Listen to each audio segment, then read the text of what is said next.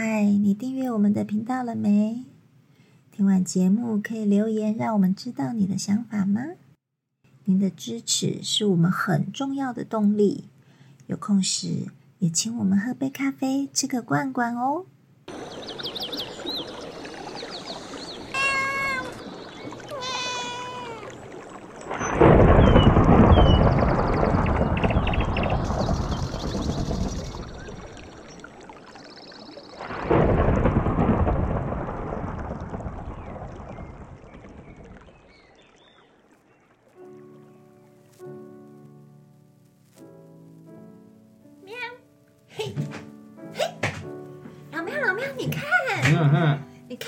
好好玩哦。哦，厉害吧？对呀、我都踩不到它。其实他会失传已久的绝学凌波微步，你有学凌波微步吗？很厉害的嘞。我跟你讲，嗯，对啊，你看它超灵活的。对啊，你看他其实跟你在玩的时候，闪躲进退是有法度，嗯，法度讲的这么神奇，跟动物学嗯，喵拳 喵拳，还是喵步？对啊，你看它在闪躲，对啊，它超灵活的，你看那个脚，你看它可以在你四周围绕跳来跳去闪嗯躲，，对，然后它而且它会跳那个斜对角。对啊，你看你是不是就等于它的中心，他会跑来跑去。哎，对耶，你没讲，我还没注意耶，跟你说，他其实才是真正的高手。真的我们。每天上课练习，他都在旁边看，看到都会。哇塞，全武馆武功最高强的就是他了。哪一天他看不下去，就会跳下来叫喵，你们都错了，No no no，你们都不是这样打的，哎，大家就省了。太好笑了。来，你看他做的那个，其实你看，嗯，呃，你们知道那个打打球的那个小戴戴之颖吗？知道啊。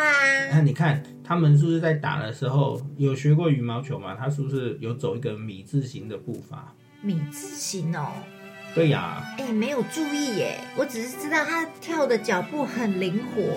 对，其实他是就这是都有一个基本功啊，嗯他是以这一画一个米字形在地上，嗯它踩在正中间。嗯，那你看球过来的时候，你看他如果在斜上角，那他就会做垫步跨步上去，嗯，接完球之后，他马上会回到米字的中间。哦，就是从那个中心点，然后刚好八个方位，对不对？对，基本概念是这样，然后去掌握整个球场。嗯哼，对，你看这个就是米字步伐，这个东西通用在很多运动选手，甚至像我们武术上也是。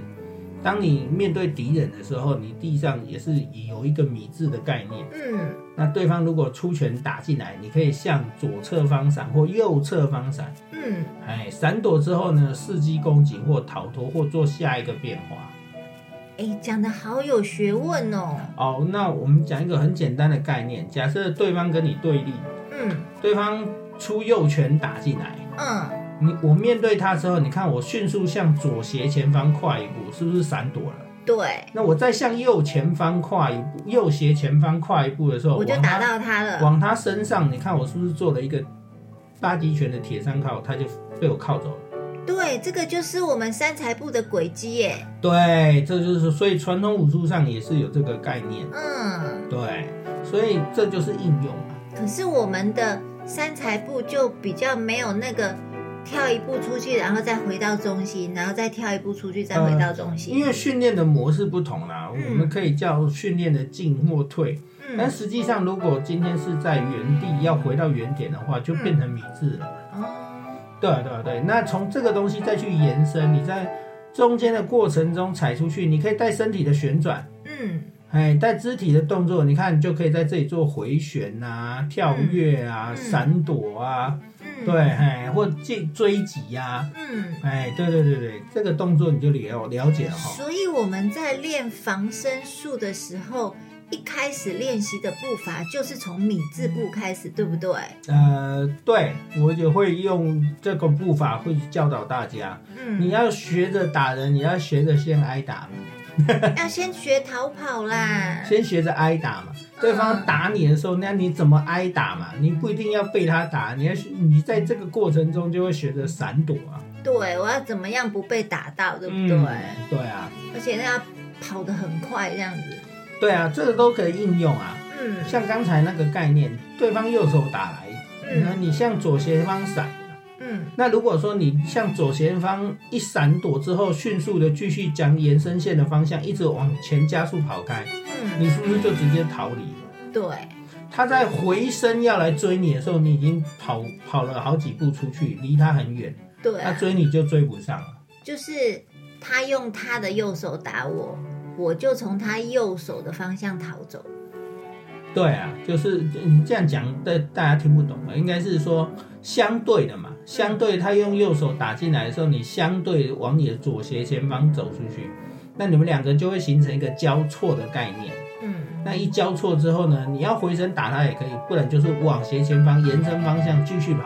嗯那继续跑，那就直接脱离了嘛。啊，你已经是加速度的状态了。嗯那对方他打完之后，他还要回身再过来，从静止状态要再追击你的时候，再加速，那追不上了，你已经跑掉了。对啊，因为如果说对方的武力很强大，我根本没有任何胜算的时候，我当然就是直接逃跑了，我就不用再回身打他。对对对，哎呀，所以这个都是应用。嗯那所以我跟你讲说，闪躲步法，嗯那在传统武术上嗯也有所谓的闪躲步法，那就是像你刚才讲的三彩步。嗯对，三彩步就是一个闪躲，一个符合攻防含义的步伐。对啊，我刚刚想到，那我们如果说要练那个反应的速度的时候，我们小时候上体育课练那个折返跑，那个有用吗？嗯嗯，异曲同工之妙啊！你这样追过来的时候，你迅速的改变方向，嗯哦，做强调爆发力跟改变。那嗯，在应用积极上或攻守上就很好用啊。所以我们在家如果无聊的时候，就从客厅的这边、那边、这边、那边，然后哎一直练那个折返跑，然后你就被你爸骂了，不要挡太电视，走开。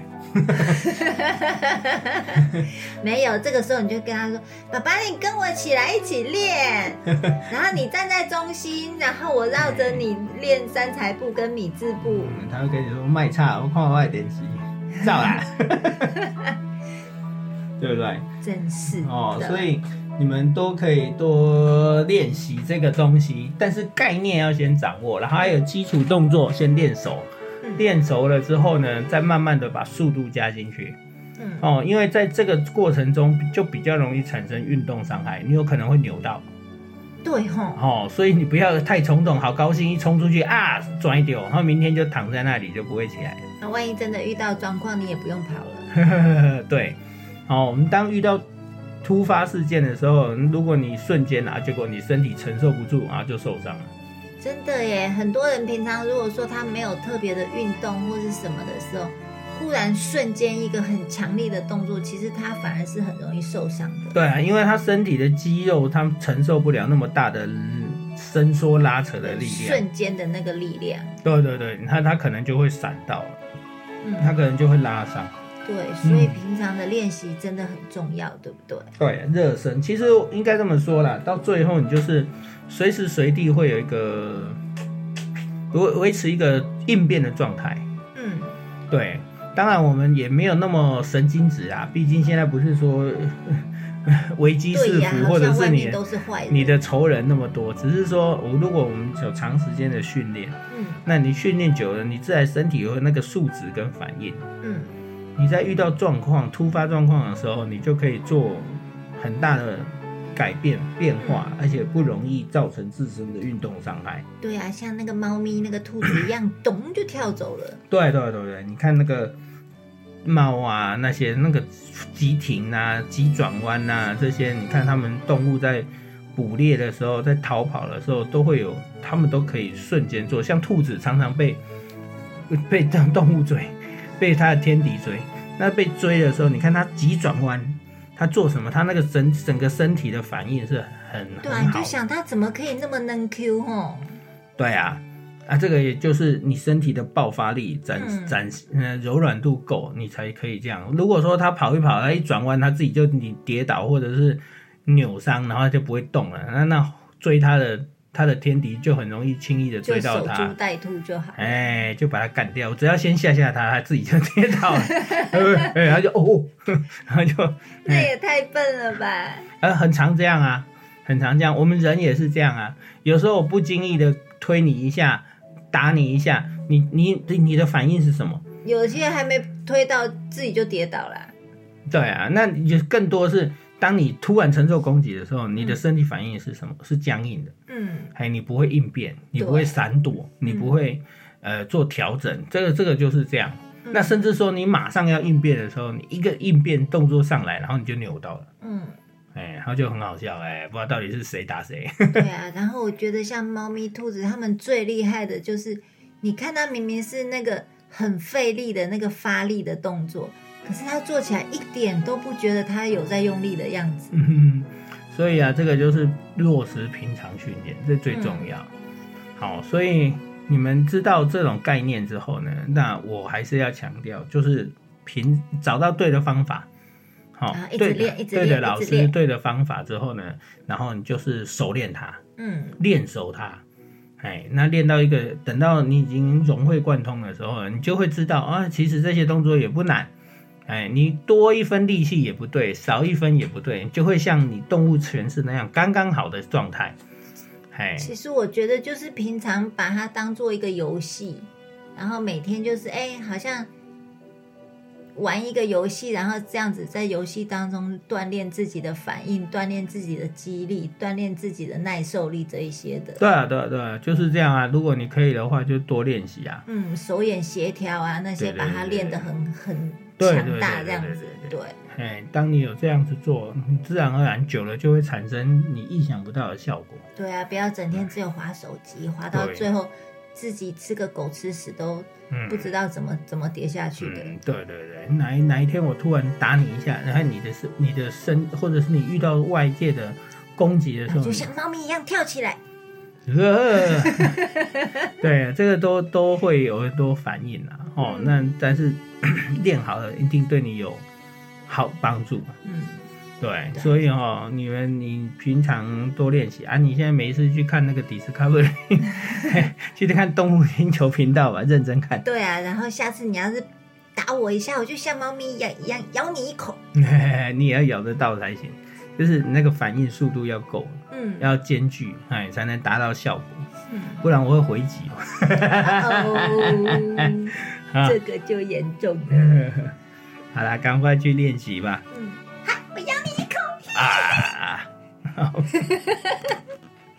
好，大家拜拜喽，拜拜。